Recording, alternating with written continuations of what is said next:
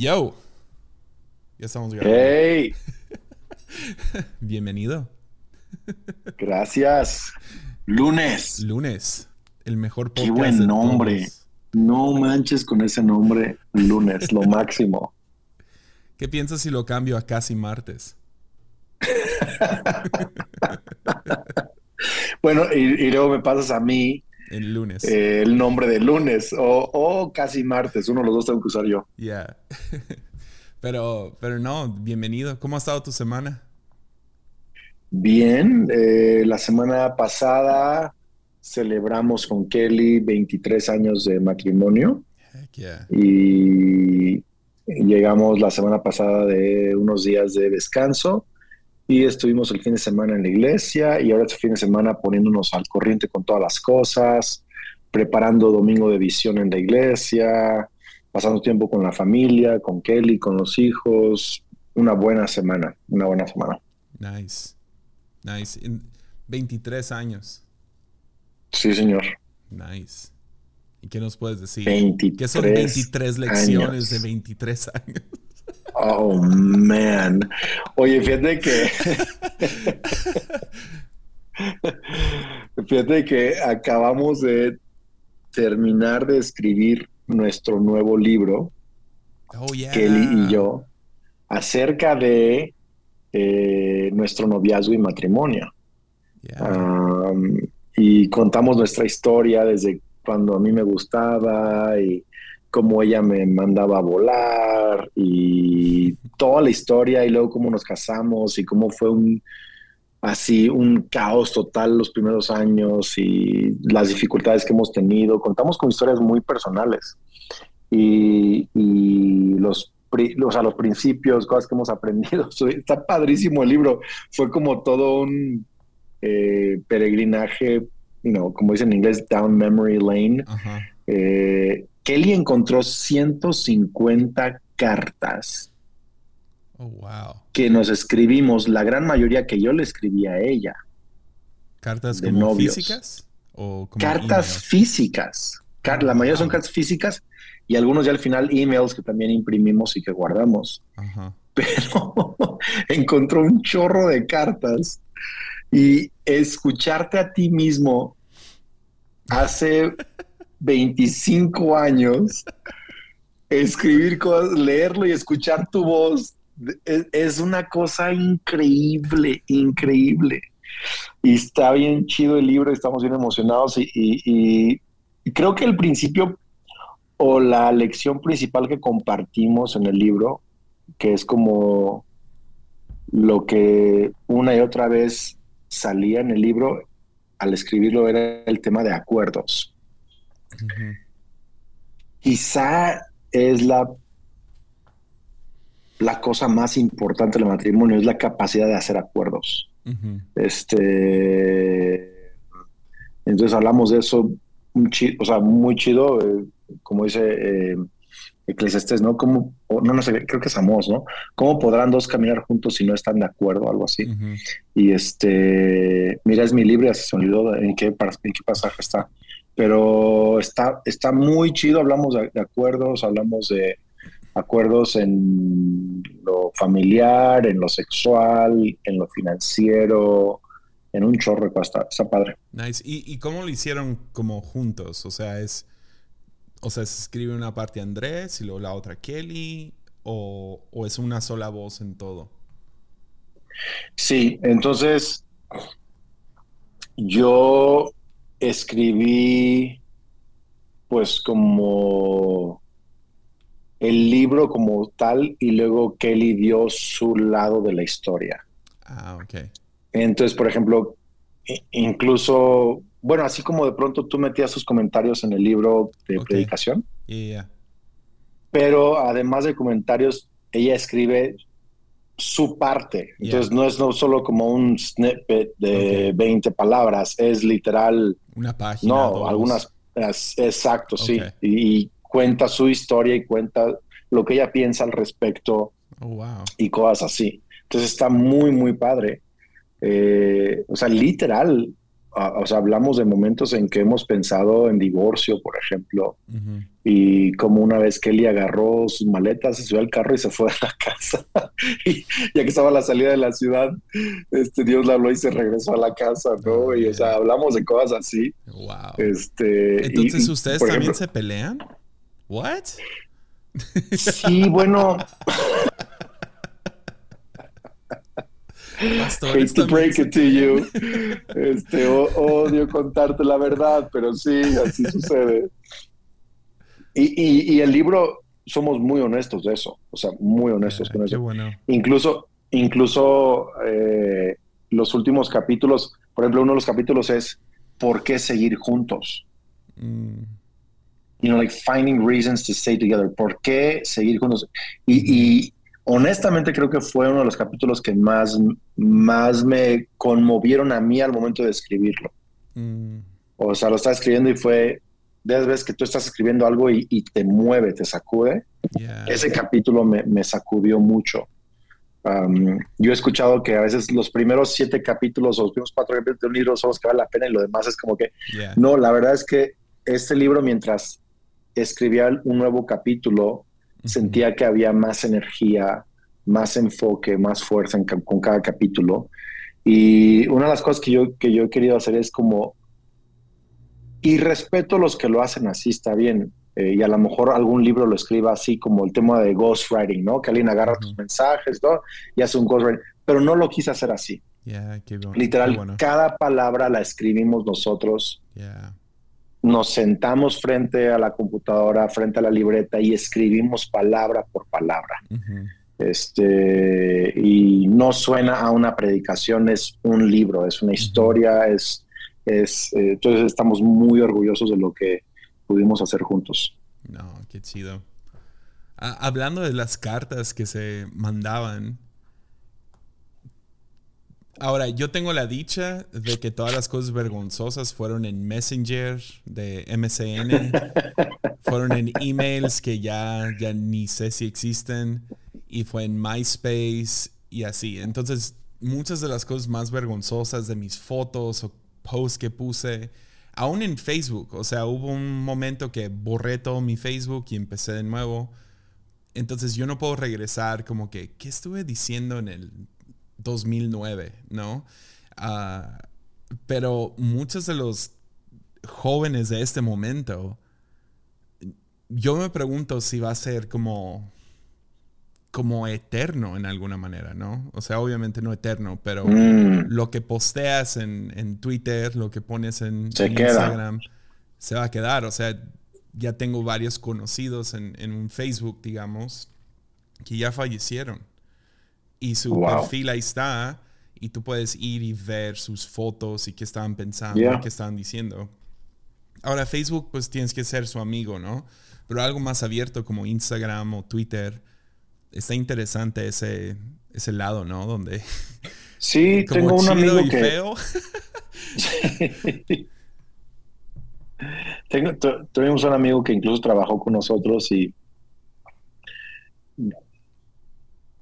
acabó perdiendo la vida, eh, le quitaron la vida hace unos años. Y todavía puedes ir a su Instagram y ver sus fotos y ver sus comentarios y sí está, está interesante.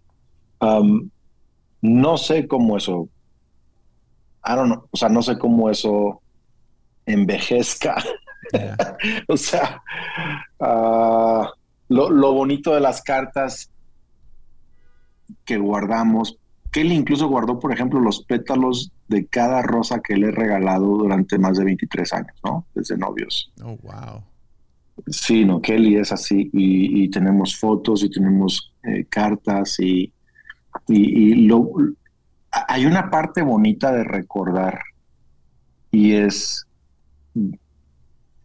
o sea, por ejemplo, ver como el amor que le, le, nos teníamos y nos tenemos y, qué fue lo que nos enamoró el uno del otro. A veces se nos olvida a los matrimonios por qué te casaste para empezar. Es como que se te olvida en un momento difícil. Y, esto es como que, ah, me acuerdo cuando estaba enamorado. Y esto fue, es, muy bonito. ¿eh? Y, y, qué tanto amabas a Dios. Y, las luchas que tenías en la universidad para, para pagar. Por ejemplo, hay una carta donde le explico que me acaban de avisar de la escuela que no me voy a poder graduar porque debo 1.500 dólares del, pago, ¿no? Entonces, como cosas así, como Dios te, te, suplió y, entonces hay, hay, hay, una, hay un lado muy bonito de recordar. Ahora, en el tema de Instagram y de redes sociales, eh, es una espada de, doble filo porque estás publicando cosas en, en, al mundo entero en, en momentos no solo buenos, o no solo en una relación personal, sino que estás publicando cosas quizá en momentos muy oscuros en tu vida, o, en, ni siquiera oscuros, quizá incluso tontos, ¿no? Momentos como tontos en tu vida.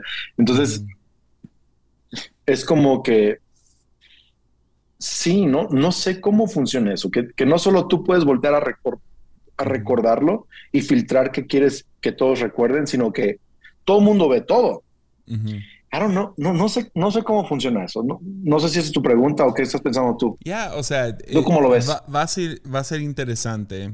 Como ahorita sería tan chido poder no nomás leer sobre, digamos, Martín Lutero. Pero imagínate poder ver su Twitter. Ok. Su Instagram. Y, y, aún ver esos momentos humanos difíciles o se burla del Papa y lo llama el anticristo o lo que sea y uh, ver esos momentos, cómo se ven en, escrito en cuántos caracteres. O sea, tú estás diciendo que no solo vas a leer la biografía de alguien, sino vas a poder seguir sus pasos. Ajá. Sí, o sea, como... y, a lo mejor ya está muerto el cuate, pero tú vas a poder ver cuando se enojó con el presidente o con otro pastor o con un amigo o lo que publicó en su fiesta de, de a los 18 años, pero tú leíste su libro de doctrina a los 50 años, o sea, cosas así. Ya, entonces según eso, mi, bisabuelo biológico era pastor. Okay. Tenía, eh, tenía una granja y era pastor en fin de semana, ¿no? Y se dedicaba al ganado y a crecer en unas ondas. Era farmer y pastor, ¿no? Wow. Y según eso escribió un libro que alguien tiene Ah, no está en Amazon o algo así. Y siempre he querido leer este libro para saber de qué se trata. Según mi papá me, ha dicho que él lo vio una vez y, que era en contra de calvinismo, que me, que me da risa. que era una, como un caso en contra de calvinismo. Y, ah, Está increíble. y ah, entonces ya lo traigo en la sangre o algo. Y Pero, pero sería fascinante poder ir a la vida de, digamos, un bisabuelo y ver cómo ellos vivían o cómo, cómo estaba la cosa. Ya te agarré la onda. Nuestros bisnietos van a poder ver eso en nuestras vidas, ¿no? Especialmente de nuestros hijos que van a crecer con, con muchas más redes sociales y más, más Instagram. Aunque todo esto del tipo stories y 24 horas dura la cosa, como Snapchat, ya como que limita eso, pero aún así todos tienen Facebook, Instagram, etc. Entonces va a ser interesante. Ya te agarré la onda. Sí, mi, mi bisabuelo Oscar, el abuelo de mi papá, en Michigan, era el cartero. Mm. Y él era el pastor de cinco iglesias rurales. Oh, wow. Entonces, él entre sábado y domingo iba a un pueblito cerca a predicar en cinco reuniones diferentes de iglesias rurales en la zona. Obvio ver su Instagram y su Twitter. Ver sus predicaciones en YouTube, ¿no?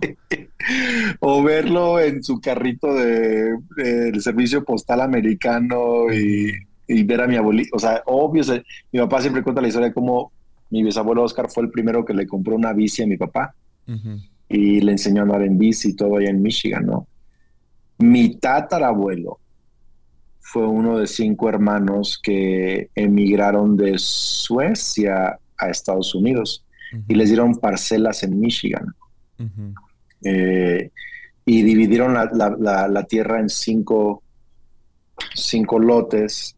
Literal, hoy en día es todo un pueblo y toda una región, o sea, era una tierra enorme y se la dividieron en cinco y mi tatarabuelo fue el que eligió que la, iglesia, la primera iglesia iba a ser sobre su terreno, sobre su parte de, tierra. Mm. Y, todos cortaban árboles para construir su casa, pero, pero acordaron que el primer árbol de cada diez iba a ser para la iglesia.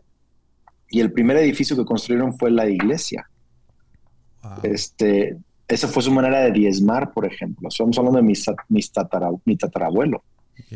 Este, imagínate el Instagram de ellos, de cómo salieron de Suecia y, y, toda esta, onda, ¿no? Está increíble.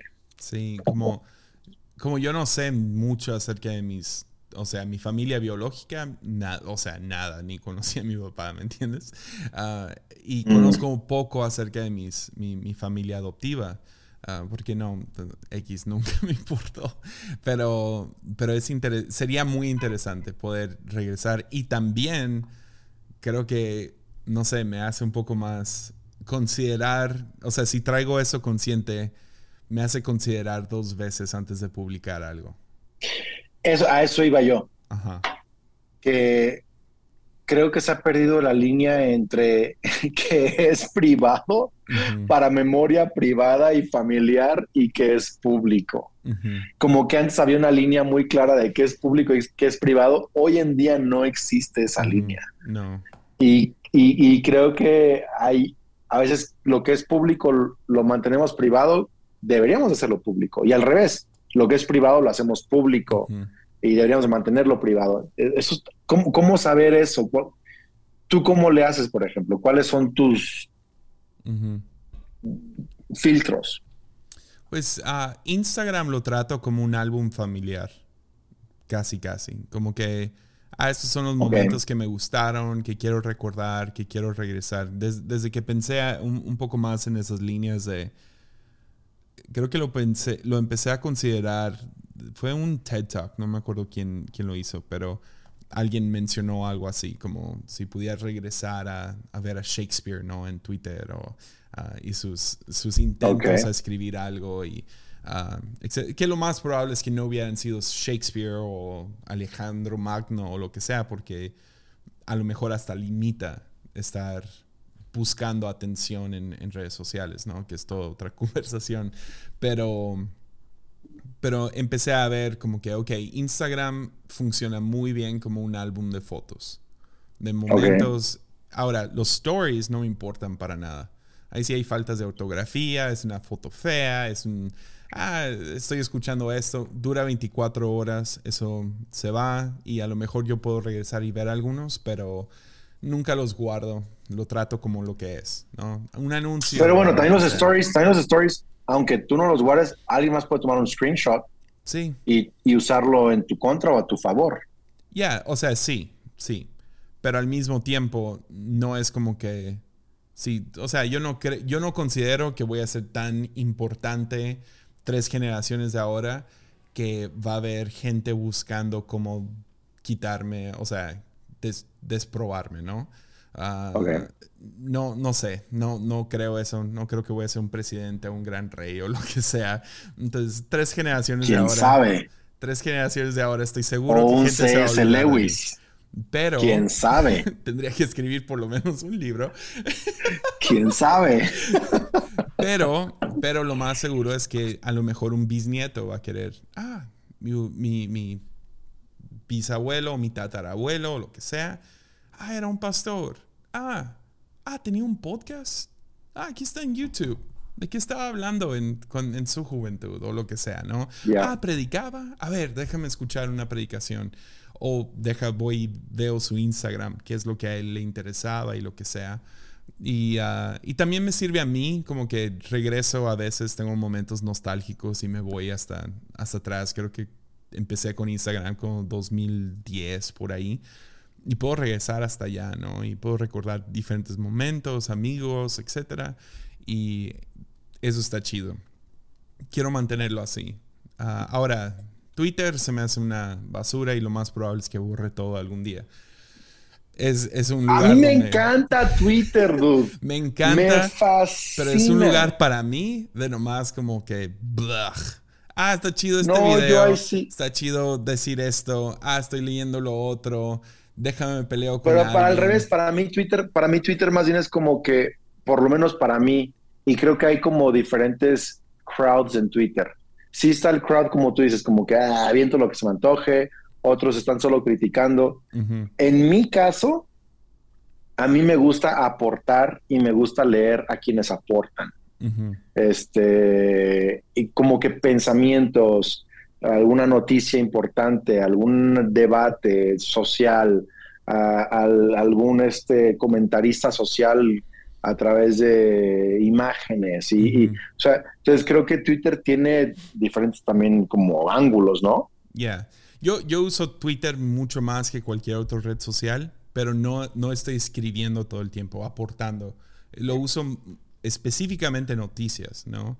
Eh, de básquet, de lo que está pasando en el mundo, trending. Entonces en trending siempre ves cultural y político y ah, los updates de Ucrania o lo que sea. Ah, y, lo uso de esa manera y luego veo algún video de un gato se cae. Ah, y le Ok, te voy a hacer una pregunta. Te voy a hacer una pregunta. Este, por cierto, los videos de gatos son los más virales. Acabamos de ver, acabamos de ver con, con Kelly un, ah, un documental, o no sé cómo se le llame, en Netflix, no sé si es documental o qué, acerca de la mente de un gato. Mm. Y está chidísimo, está increíble. Yo estoy convencido que, eh, lo, que lo único que los detiene de matarnos es que están chiquitos. Que si, que si fueran 10 veces más grandes, todos los gatos, ya no existiría el ser humano. Nos matarían a todos. Obvio, obvio. nos comerían lentamente. Oye, ¿sabes, ¿sabes, cuál es la diferencia entre un perro y un gato? ¿Cuál? Según el, eh, según el documental este los perros piensan que tú eres un dios. Mm. Y los gatos piensan que ellos mismos son dioses. Ya, tiene sentido. Neta, no me gustan los gatos. los odio. Este, ¿sabes qué? Yo, yo, Kelly, por ejemplo, tiene Max. Ven para acá. Ahí está Max. Kelly tiene Max, tenemos un gato aquí en casa, tenemos Max un gato y tenemos dos perros, Pancho y Tiny, que son pomeranias. Y Max, este, yo lo quiero mucho, pero no me llevo bien con él. Pero después del, documental, como que le agarré un cariño bien especial, como que entendí cosas de los gatos. Está padre, está padre. Pero en fin, me distrajiste. Te iba a hacer una pregunta. Sí, dale. Este.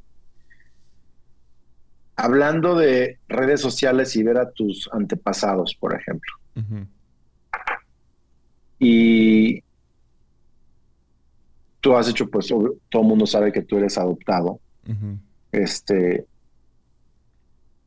me imagino que has procesado en alguna medida el rechazo. Entonces, ¿a ti te ayudaría o te perjudicaría ver de cerca las vidas de tus padres y abuelos biológicos mientras estás procesando el rechazo. Mm. Porque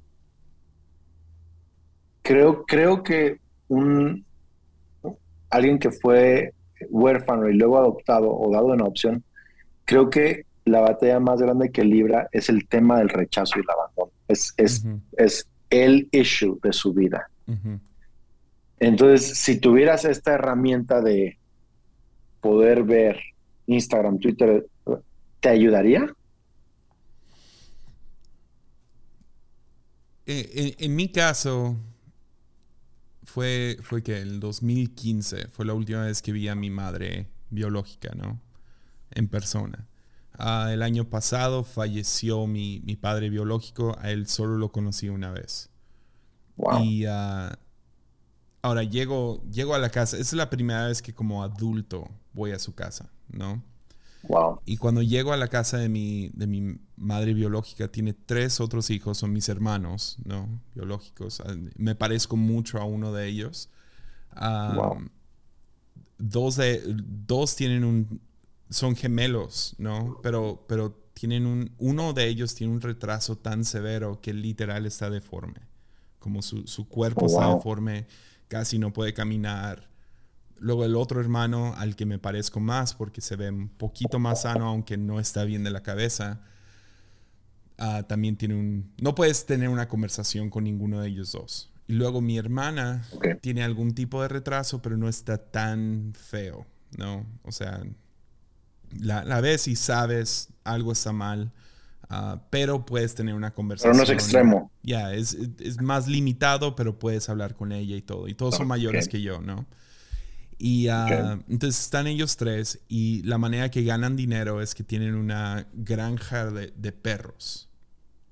Pero no está bonito todos los perros viven en su casa, en el patio, están por todos lados. Y tiene alrededor, cuando yo fui, yo creo que tenía unos 50 perros por toda la casa.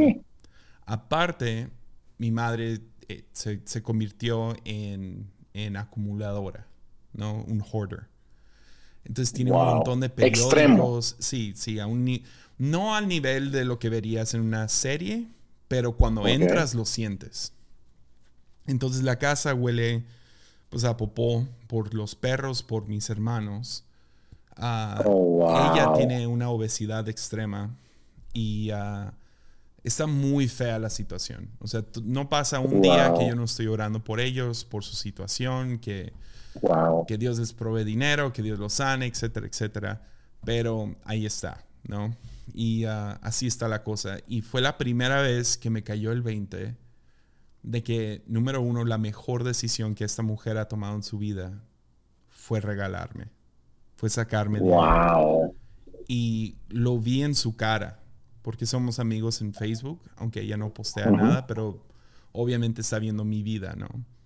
Y, ah, y, empezó a hablar acerca de mi hijo, y wow, está bien guapo, y ah, tu esposa, y esto y lo otro. Y podías ver en ella como que el el orgullo de que había tomado una buena decisión. Y hasta me preguntó... Qué maravilloso. Eres predicador, ¿verdad? Ella ha batallado con drogas y ahora con comida y uh, opioids, y, o sea, muy feo, ¿no? Y uh, toda su vida.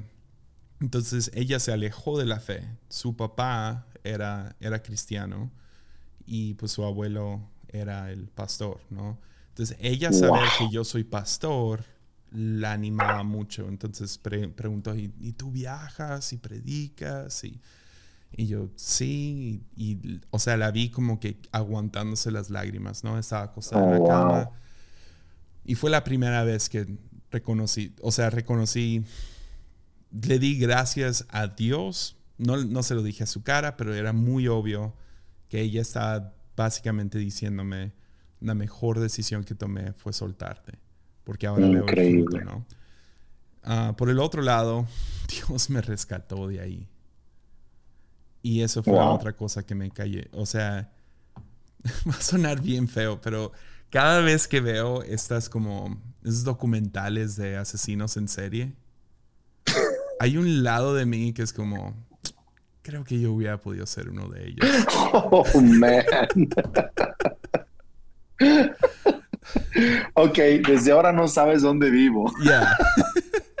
pero me entiendes, o sea, yo, sé que es muy extremo, pero la situación en la que veo a todos estos hombres, si yo, eh, o sea, yo hubiera crecido en medio de eso. Y no, no sé, no, no sé cómo no hubiera corrido hacia drogas, corrido hacia algo que me, que me ayude a sobrevivir eso. Era una pesadilla. Increíble. Y no sé cómo le hacen para seguir bien. O sea, era una... Eh, fue, fue muy traumatizante y al mismo tiempo me sanó mucho. Entonces... Increíble. Entonces, ya ver sus vidas, ah, no, no fue de que ah, me, me, rechazaron. Fue la mejor decisión que hubieran podido tomar. Man, sabes, lo que estás diciendo ahorita es tan profundo. O sea, ¿qué tal si en lugar de ver el rechazo lo vemos como un rescate? That's eso está loquísimo. Eso es eso es de verdad, cambia el juego, o sea, porque hay tantas personas que ven el rechazo como un menosprecio, no como un rescate para, para algo mejor. eso cambia el juego totalmente. Pues, o sea, piensa en, en los últimos dos años con la pandemia, cuánta gente nos ha rechazado como iglesias, ¿no? Gente que, no sé si, si ha pasado mucho en más vida, pero hay, hay como familias que nomás nunca regresaron. Y tienen 10.000 excusas y se, conformaron con según ven en línea y nunca ven en línea. No, tú sabes que no ven. Y nomás ya no regresaron. Y duele porque te están rechazando, ¿no? Te están rechazando como su pastor, están rechazando a la familia de la iglesia como su familia. hay, hay veces que es como, ya, ah, en algunos casos a lo mejor es un rescate. um, bueno, no iba, no iba a seguir mi conversación, pero sí, este, ah, no, pero o pastores, sea, eso... les acaba de decir que Dios los está rescatando de algo. Algunos sí, o sea, piensa, no cierres la puerta de atrás, porque ¿qué sale por la puerta de atrás? es una vieja broma de Perry Noble. Puro crap, puro crap. No, pero piensas en, oh, alguien que a lo mejor su, novio o novia la dejó y sí, a eso me refiero, sí, sí, sí, sí, a eso me refiero. Me refiero a que hay algunos novios de los cuales que lo ves como, a ver, una señorita, lo ve como un reto, pero Dios te rescató de ese cuate, este, Dios te rescató de, de esa empresa, Dios te rescató de, no sé, perder tu vida en en un grupo político, no, no sé, y lo ves como un rechazo, pero, pero es un rescate, ¿no? Está, padrísimo eso, me gusta. I like it. Está increíble. Está increíble. Te iba a preguntar otra cosa. Me estoy a acordar. ¿O tú qué tenías en mente? No, uh, ahorita acabo de empezar un libro de George McDonald se llama Lilith. Lilith. Entonces mañana salgo. Ah, sí, nos dijiste. Ya, mañana salgo de, de, vacaciones y estaba viendo, ok, qué libro me voy a llevar. Y escogí tres, a ver cuál. Pero yo creo que va a ser Lilith lo que más voy a leer. Y uh, empieza. Me la voy a guardar. Lo voy a contar aquí en, en el lunes. Porque solo lo escuchan 12 personas. Pero me la voy a guardar para una buena prédica o aún hasta para mi libro, porque me encantó esto. En, a ver. Entonces empieza y el primer capítulo se llama La librería, ¿no? Y la historia, por lo menos lo que llevo, yo no sé a dónde va, yo no sé nada acerca de ese libro, nomás sé que influenció mucho la creación de Narnia.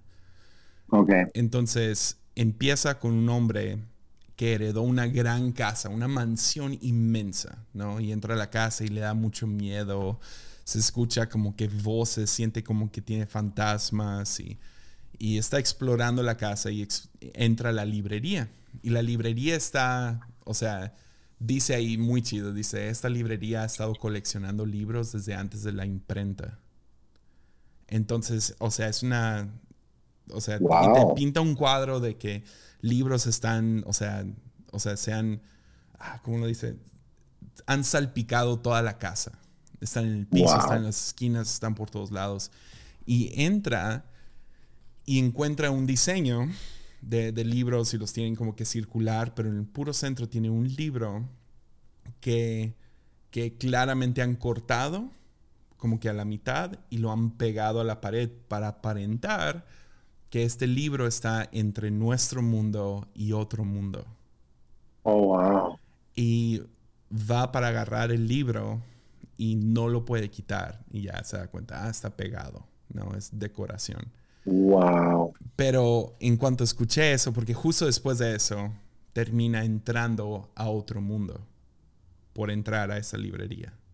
Ok. Entra a otro mundo. Termina entrando por un espejo que encuentra porque ese libro se pudo quitar y abrió una puerta que lo lleva a otro pasillo lleno de libros y había un espejo y se cayó y cayó a través del espejo al otro mundo. Pero describe este libro como el mundo en el libro entre los mundos. Uf. Y dije, yo sé exactamente de qué está hablando George McDonald. ¿Cuál libro? nos lleva de este mundo a otro. Wow, qué chulada. Qué chulada. Se me hizo tan buena analogía acerca de la Biblia en específico. Oh man, that's awesome. Y todo, todo buen libro, ¿no? Pero yo creo que está hablando específicamente de la Biblia. Un libro obvio, que te lleva de este mundo a otro. Eso está padrísimo. Eso está padrísimo. Me encanta. Fíjate que este, en la casa nosotros tenemos en los cimientos de la casa eh, enterramos una Biblia. Este, y es una Biblia que me regaló mi pastor cuando, o en un, aniversario de la iglesia o algo así. Está, y no sé, es como, para mí es como el fundamento de, mi vida, ¿no? La, Biblia. oye, por cierto, algo, algo que te escuché decir, o me lo dijiste a mí o lo dijiste en algún lado, que se me hizo muy interesante y que me ha estado dando muchas vueltas, es que no se trata solo de leer la Biblia, sino algunos leer, leyendo la Biblia se confunden más o se, se tropiezan más, que necesitamos como un guía a leer la Biblia. Eso a mí se me hace súper interesante. Creo que uno de los grandes problemas de, la iglesia cristiana es que no sabemos cómo leer la Biblia, cómo estudiar la Biblia. Entonces, es como que algunos tienen algunos mensajes codificados y tiene algunos este, libros que son como muy complicados de entender y como que necesitas que alguien te lo explique. a ver, a lo mejor es solo para mí, pero ¿cómo si, si, yo, si yo acabo de conocer a Cristo el lunes, tú me tuvimos un café, tú me presentas a Cristo, oye, este, y, me quieres enseñar a leer la Biblia, ¿cómo, qué me dirías? Pues yo, o sea, si, si yo, si tuvieras una Biblia en la mano y tengo dos segundos para decirte cómo leerla, sería... O lo que sea, unos minutos. O sea, si te digo, oye, qué chido, me encanta esto, quiero, quiero aprender de mi fe cristiana, quiero leer la Biblia. ¿Qué me dirías? Pues a lo mejor daría un pequeño resumen de cómo está compuesta, ¿no? Entonces diría, hablaría acerca de cómo hay un Viejo Testamento, un Nuevo Testamento. El Nuevo Testamento es básicamente de la historia de Jesús hacia adelante, junto con la iglesia y el fin de los tiempos, o el, fin de imperio, o lo que sea, el Apocalipsis. Y luego tienes el Viejo Testamento que está dividido en la historia de Israel, ¿no? Y de ahí diría, evita los profetas, evita el libro de primera y segunda de Crónicas por ahorita. Ah, evita a lo mejor a lo mejor libros de sabiduría como Eclesiastés, Lamentaciones, que también pues es profético. y diría, enfócate a lo mejor en Génesis y Éxodo, la mitad de Éxodo. Lee los Salmos y Proverbios. Lee primera y segunda de Samuel y luego ve al Nuevo Testamento, libros como Esther, digo, digo, el libro de Ruth, y luego te vas al Nuevo Testamento y vas a leer la historia de Jesús, principalmente los cuatro evangelios, le explicaría, es la misma historia contada por, por cuatro diferentes perspectivas o ojos o lo que sea, y luego las, le explicaría el libro de los Hechos y luego las cartas de Pablo o las cartas de los apóstoles, ¿no? Entonces hablaría así y luego diría, pero enfócate en los cuatro evangelios, los salmos, ora los salmos, no nomás los leas, sino óralos y, y sí. A lo mejor sería así y luego diría, hay un 2.0. Entonces, esa sería mi introducción a la Biblia. Entonces, mi, mi mi pregunta, porque eso le, le, estoy dando muchas vueltas. Este es como mi tema ahorita. Incluso lo estoy pensando como para un próximo libro. Eh, si yo te preguntara, ¿por qué tengo que evitar esos libros? ¿Por qué los evito? ¿Por qué no quieres que los lea? Pues diría que necesitas entender bien la historia completa de los, de los israelitas antes de entrar a las metáforas y los poemas y las profecías de los profetas. Y, y luego hay ciertos libros que tenemos que, pues digámoslo así, el promedio de, libros leídos por mexicanos es .5 libros al año. Oh, man. Entonces muchos, donde estamos, ah, y no estoy diciendo, ah, qué, qué tontos o lo que sea, para nada. No es mucha gente no entiende géneros de literatura. Y llegan a la Biblia pensando, oh, ah, va a ser, o sea, nomás lo leo. Si tú nomás lees el libro de Daniel, vas a, estar, vas a salir más confundido de lo que entras. Muy confundido. No es un libro cronológico, es un libro que empieza en un lugar, termina en otro, en medio como que se voltean las historias. Hay mucha metáfora. Es básicamente el libro de Apocalipsis en el Viejo Testamento. Ezequiel sería imposible de entender imposible. Ezequiel es una locura. Leer libros como Crónicas o Levítico, ah, números, sería como... Eh, me, me daría miedo que alguien se perdiera en la Biblia o se perdiera y se aburriera y dejara de leerlo. Prefiero mantenerlo en los highlights o los, las cosas que... Porque le va a tomar el resto de su vida seguir leyendo esta, este libro, ¿no? Aunque lo leas una vez al año o lo que sea, o sea, ¿cuántos años llevas? Llevas 23 años de casado, pero ¿cuánto tiempo llevas estudiando la Biblia como profesión casi, casi? 27 ah, años casi. 27 años y tú todavía estudias la Biblia. Ah, sí, apenas estoy comprendiendo algunas cosas y te digo, ah, ok, de esto se trata este libro. 27 años después. Y luego, ojalá en 27 años más sigue sucediendo eso. Porque es Tengo más preguntas que respuestas hoy. O sea, obvio. Y, y, eso es lo que me encanta de la Biblia. Es como que me, me ayuda a, a, conocer a Dios, pero me, me crea más preguntas acerca de Dios. Por lo tanto, me intriga más acerca de Dios y quiero conocer más acerca de Dios. Y es como que un libro que tiene no solo es una dimensión, es multidimensional. Entonces habla a la persona en aquella época, habla a personas en unas décadas después, habla a los tiempos de Cristo, habla a nuestros tiempos, habla a los tiempos futuros. O sea, literal hay pasajes que pueden aplicarse en cinco o seis dimensiones de tiempo diferentes y es, es una locura. Este, y luego y luego cosas como cómo se conectan con la persona de Cristo, es una locura. Yo creo esto. Y luego tienes como el lado... Bueno, vale. Luego tienes el lado como Midrash, donde un pasaje, siete personas pueden leer el mismo pasaje y salir con siete diferentes revelaciones. Exacto, es la otra. Ajá. ¿Qué dirías? Ah, pues, o sea, la historia de, de, Jacob viendo la escalera del ángel y los ángeles subiendo y descendiendo qué significa esa historia para mi vida, ¿no? Sí, entonces es multidimensional en cuanto a tiempo, pero también es multidimensional en cuanto a los ángulos o los enfoques o el énfasis que cada uno le puede ver para, para lo que está sucediendo en su vida en ese momento o eh, qué me muestra de Jesús, qué me muestra de la iglesia, qué me muestra de, el reino de Dios. Es como que, te, o sea, es multidimensional en múltiples dimensiones. Como por ejemplo, una vez eh, Taylor me mandó un mensaje eh, de una predicación de T.D. Jakes de como una hora veinte minutos. Su, su pasaje fue un versículo y no se enfocó en lo que dijo, se enfocó en lo que no dice el versículo. Oh, wow.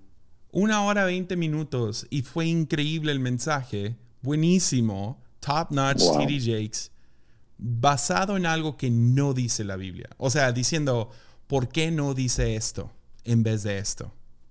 That's crazy. That's crazy. Hablando de multidimensional. Sí, entonces ahí te, van una, ahí te van una de mis conclusiones. Dale.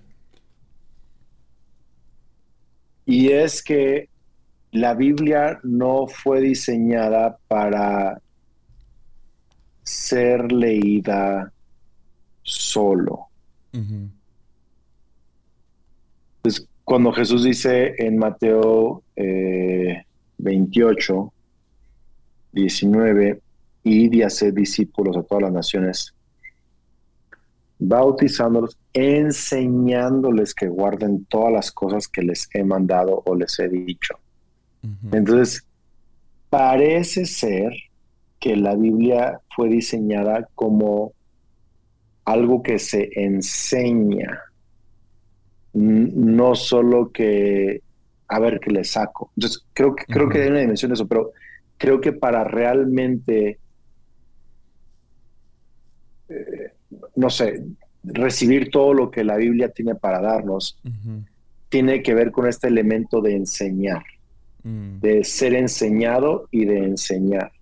Entonces, yo te puedo decir la razón por la cual creo que no me he perdido en rollos raros que mucha gente se pierde al leer la Biblia, es porque tengo un, pastor y tengo mentores y tengo amigos que me enseñan.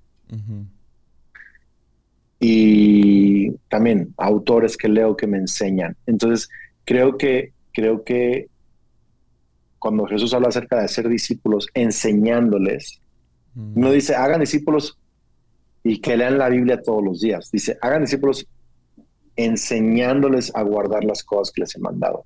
Es como que habla de este tema de enseñanza con aplicación práctica, enseñarles a guardar lo que les he mandado. Entonces, eh, a mí me ha ayudado mucho tener conversaciones con, por ejemplo, contigo, con mi pastor, con mi papá, con mi esposa, y yo aprendo acerca de la Biblia, sí a leerla solo con el Espíritu Santo, al meditarlo, al escribir, pero también si no tuviera la enseñanza, la estructura, eh, autores, padres de la fe del pasado, todo esto, entonces, yo no podría sacarle a la Biblia lo que hoy le saco, ¿no? Por ejemplo, una de las cosas, eh, estaba leyendo uno de mis libros favoritos acerca de la Biblia, es la de Eat This Book de Eugene Peterson. Es, sí, sí, sí. Es un, o sea, si, vas a aprender acerca de la Biblia, pues está bien, de Eugene Peterson quien la tradujo, ¿no? Ya. y ah, su historia es fascinante, no la quiero quemar, pero su historia de cómo llegó a traducir la Biblia, top. O sea, increíble. Y, ah, pero habla acerca de cómo traducción es uno de los grandes problemas de la Biblia, ¿no? Sí. Es que aún, o sea, cuenta que la misma Biblia, una de las cosas grandes con Esdras, por ejemplo, nosotros vemos como que redescubrieron la ley, ¿no? y, lo presenta al pueblo y todos lloran y tienen un momento y, ah, cuando están tratando de reconstruir el templo y, ellos lloran y adoran y todo esto, ¿no? Y él explica que una de las cosas que sucedió fue que lo que tenía la ley fue escrita en hebreo antiguo. Su tiempo en Babilonia perdieron su lenguaje o se mutó su lenguaje a tal grado que esos nuevos israelitas cuando descubren la ley no entienden. Sería como escuchar español viejo o escuchar inglés muy viejo y tú no estar educado hacia ese lenguaje. Entonces, uno de los trabajos de Esdras fue tomar ese lenguaje y modernizarlo. Claro, por eso dice Nehemías, por eso dice Nehemías, porque Nehemías y Esdras es la misma historia, o es la continuación de la misma historia. Eh, este, hay un, creo que es Nehemías 8, si no me equivoco, en donde leen también públicamente, y lo dice, y había sacerdotes entre ellos dándole sentido a lo que leían en la ley. Me imagino que es lo que estás diciendo, que daban, eh, interpretaban lo que estaban diciendo. Sí, entonces estaban explicando qué es lo que dice, y ahí fue cuando gente entró en razón. Entonces, aún ahí ves la enseñanza. No, no nomás es leerla, no nomás es como si fuera O sea, yo, yo, yo fui uno de esos cristianos que cuando recién le di mi vida al Señor tenía grandes pesadillas y ataques y esto. Y tuve como que unos dos, tres años espiritualmente bien cargados. Y yo pensaba que si dormía con la Biblia abajo de mi almohada, no me daría miedo y demonios me jalarían las patas. ¿Me entiendes? Y nos, nos podemos volver súper a, tal grado de, de, como... como un amuleto, como si fuera un amuleto. Sí, es un amuleto. No lo pongas, no lo pongas en el piso, ¿no? Seguro, seguro, no creo que el lunes, pero seguro alguien escucha esa historia de que pusiste esa Biblia debajo del, del piso en la fundación de tu casa y se ofenden, ¿no? Ah, y así también. Ay, si te ofendes, Dios te bendiga, Dios te bendiga. Y una de las cosas que me frustra es esto de como la idea de sana doctrina a tal grado que si ahora tú enseñas esto, este pasaje, de una manera que yo no lo enseñaría así, entonces tú estás mal y yo tengo la sana, porque siempre mis, mi doctrina es la más sana, ¿no? A ver, ok, okay. obvio, obvio, mi doctrina es la más sana, obvio. Pero a ver, espérame, estamos aquí llegando a algo muy importante. Entonces, el tema de la enseñanza, ser enseñables y enseñar, es eh, así fue diseñada la Biblia. Y lo creo 100%. No vas a sacarle el jugo a la Biblia y la verdad a la Biblia sin una relación con otros creyentes, con los padres de la fe de cientos años atrás, con gente cercana, con pastores. No vas a realmente aprenderlo si no hay una enseñanza y, yo diría esto, y si no estás ayudando a otro a comprender la Biblia. es una, estoy recibiendo enseñanza y estoy dando enseñanza. ahí es donde uno recibe la mayor eh, beneficio de la Biblia. Yo diría, pero también estás entrando a algo muy importante, que es a la variación de, doctrinas o de interpretaciones o de conclusiones en cuanto a la Biblia. Ahora, yo creo esto, yo creo que hay, y voy a, sonar, muy old school, pero hay, hay doctrinas secundarias y terciarias eh, o de tercer nivel y hay doctrinas primarias. Y creo que si eres eh, alguien que ha sido correctamente enseñado en la Biblia, vas a entender que hay ciertas cosas primarias o principales que un buen maestro o alumno de la Biblia va a estar de acuerdo. Estas cosas, sin importar de qué lenguaje, qué país o qué época leas la Biblia, estas cosas son claramente visibles, claramente acordadas entre padres de la fe y entre profetas, sacerdotes, intérpretes, maestros, pastores, líderes durante todos los siglos esto, esto, esto, esto y esto y esto es básico. Esto de acá, hay variaciones, hay áreas grises, hay ángulos, hay todo esto. Pero un ejemplo hablando acerca de la información a la cual tenemos acceso hoy en día a comparación de alguien como Orígenes, ¿no? Orígenes tiene todo un, o sea, sección de un libro acerca de cómo el pan de la oración de Jesús cuando habla, cuando ora por el pan diario, es absolutamente imposible de que se trata de pan, porque era una palabra que él no conocía del griego. Wow. Entonces es una. Oye, ¿qué tal el Instagram de, Orígenes? Ya, también el vato tuvo sus, sus broncas, ¿no? pero, pero él insistió de hecho, no fue Orígenes, no, fue Agustín el que hizo esto. Peor todavía, el Instagram de Agustín sería otro nivel. Fue Sería una chulada el, Instagram de Agustín. Pero, pero creo que Agustín fue, fue Agustín u Orígenes que escribe como que toda una revelación acerca de cómo es imposible que el pan sería pan como físico. Tiene que ser pan del cielo y hace toda una onda.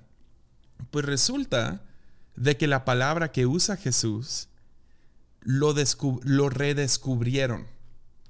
En la arquitectura, y digo, en la arqueología, encontraron notas de, un mercado, básicamente notas de shopping list, ¿no? Lo, que escribirías de qué es lo que ocupas. Y vieron ahí pan. Y era la palabra, la misma que usa Jesús en el griego original. Increíble. Era pan, pero era pan fresco como pan recién hecho.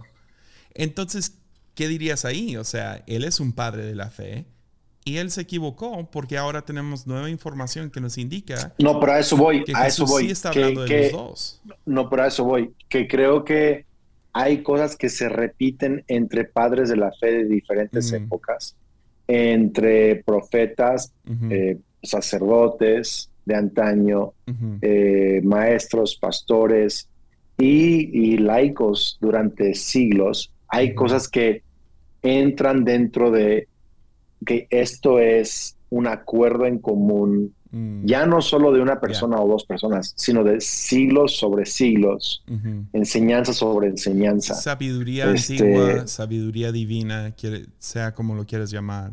Pero sí, Sí. entiendo eso. Y luego las cosas secundarias, dices. Pero obvio, hay, entonces para, mí el tema del pan, es, aunque es muy interesante y se haya equivocado, no define mi, mi, mi eternidad, no define mi fe, no define, o sea, es interesante, es, es, eh, bonito, es este, puede tener tres ángulos diferentes, pero, pero sí creo que hay ciertas cosas que son bases, verdades, eh, no sé, em, ah, trascendentes, eh, incambiables, que han sido confirmadas Claro. durante milenia. Sí, claro. Y si no tienes eso, ¿sobre qué fundamento A eso voy. puedes? Pero fíjate bien, Es como, es como tienes que saberte las escalas y los acordes antes de empezar a ok, requintear. ok, a eso voy, a eso voy. Creo que entonces hoy en día no mucha gente sabe las escalas y los acordes. Ujú. Entonces, Quieren- por ejemplo, Quieren deconstruir lo que no han construido. quieren tocar jazz y ni siquiera saben cuáles son los acordes. Es mi punto. Entonces, yo, por ejemplo, pasé, pasé todo un mes enseñando una serie sobre el, el credo de los apóstoles y empezamos, creo, la próxima semana su- una clase de 12 semanas, una semana para cada artículo en, en tres semanas, acerca del cre- credo de los apóstoles. Y la razón es porque creo que se esforzaron en los primeros siglos a decir, ok, ¿cuáles son las, los no negociables de esta fe?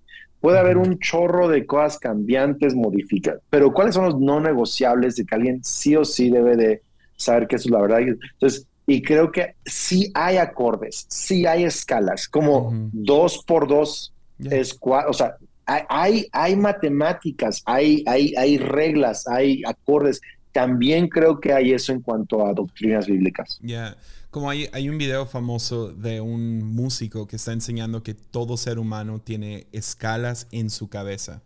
Como naturalmente tú haces ahí una escala y se para sobre, sobre la, como la plataforma y hace como que, ok, aquí es ah, y ya toda la gente ah, y luego él sigue y al próximo, a la próxima nota y, Qué chido. y siguen cantando y cantando.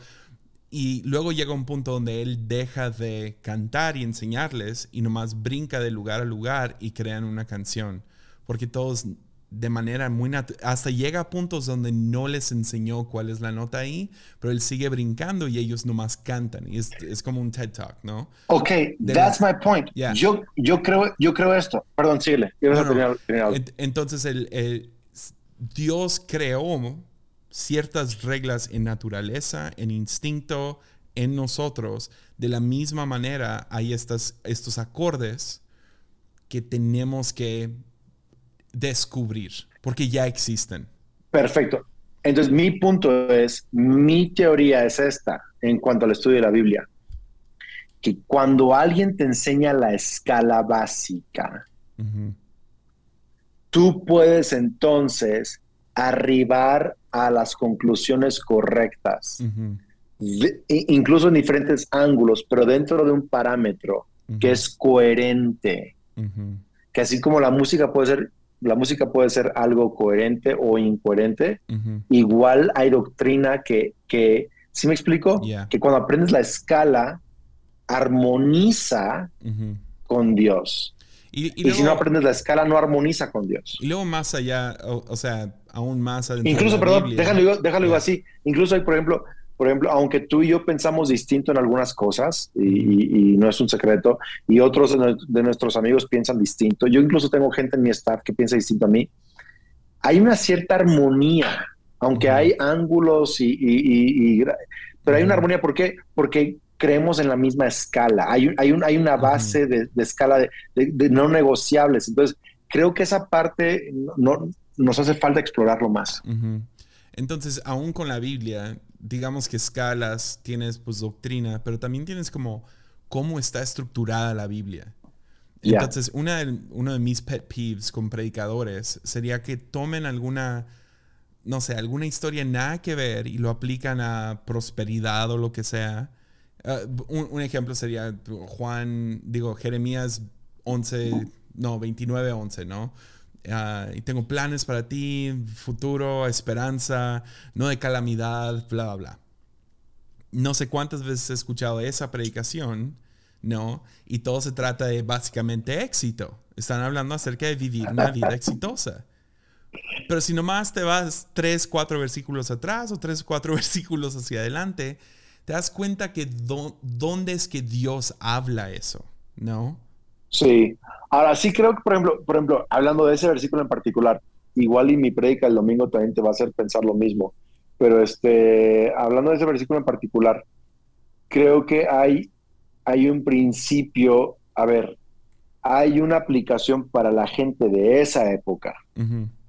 Y hay un principio que también es cierto durante las épocas. este, y aunque sí creo que puede ser abusado y convertirlo en solo prosperidad, sí creo que es importante creer, espérame, Dios sí tiene pensamientos de bien para mí. Sí tiene un, plan y un futuro para mí. Entonces, creo que sí, es equivocado convertirlo en un tema de prosperidad y todo va a ser fácil y todo va a ser perfecto y obvio, pero sí creo que hay un, que hay, aunque es una historia para esa época, para esa gente, también es un principio trascendental para las generaciones. Sí, pero, pero podemos abusar de eso. Sí, a lo mejor no fue el mejor ejemplo. A lo que me refiero es como me frustra. Pero sí te entiendo. O sea, agarras algo de que nada tiene que ver y lo. Como cuántos, cuántos pastores no hay que predican semanalmente, pero si tú les preguntas dónde en la historia de Israel se encuentra Esdras o Nehemías, no saben. No sabrían decirte. Por ejemplo, este, eh, eh, este fin de semana estoy predicando sobre la carretera hacia tu promesa o hacia la promesa. ¿sí? Entonces es Isaías 11, 16, en donde dice, y, y Dios abrirá una carretera para los exiliados, así como lo hizo con Israel cuando salió de Egipto. Entonces yo leí eso y dije, no había carretera cuando salieron de Egipto. Este, y está hablando de que cuando regresen con Esdras, con el rey Ciro, va a haber una carretera igual como lo, no había carretera. Entonces, yo estoy pensando, pues, la enseñanza tiene que ver con cómo Dios hace una carretera para llevarnos a nuestra promesa. Lo hizo para Israel muchas veces. Dios, nosotros vemos un desierto, Dios ve una carretera. Nosotros vemos un, un mar Dios ve una carretera. Entonces, el punto es que la carretera hacia las promesas de Dios las pavimentamos paso a paso. No es en su mente, en, Él las ve hechas. A nosotros nos toca dar un paso y pavimentarlo y O sea, no está ya hecho, ¿no? Entonces, este, así, así lo explico, ¿no? Pero. Más, más yo estoy hablando. Yo estoy hablando de como el la peor predicación que he escuchado en mi vida, que fue un joven que predicó acerca de cómo debemos de ser como Acab y pelear por el terrenito. Persigue tus sueños, persigue lo que, lo que está en tu corazón. Escuché esa predicación. Oye, tiene que escuchar mi predica del, domingo pasado, donde justo hablo de ese mensaje de Acab, Exacto. donde quería el terreno de Nabot. Exacto. Es como, sé como David y súbete a esa azotea y agarra a esa chica. si tus ojos no desean, la mujer de tus sueños. mata a, su esposo. Acaba con el rival que te está deteniendo de tu conquista. Exacto.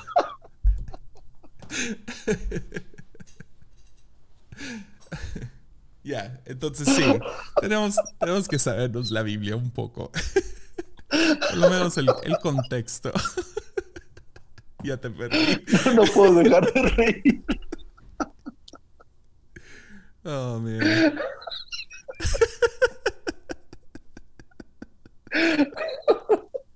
Oh, dude, está, buenísimo eso. Entonces, Ay, ay. Oh, man.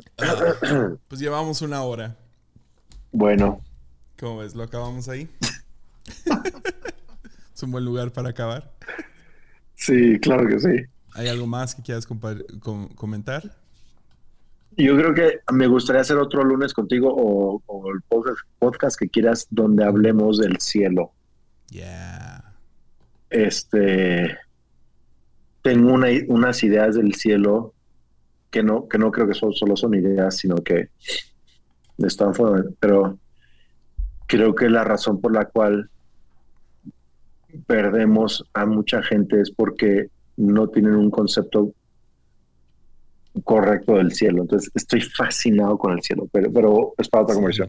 Venga, lo hacemos. Va. Oh, dude, no puedo dejar. Pelea por tu viñedo. Pelea por Pelea por tu chica. Pelea por tu Betsabe.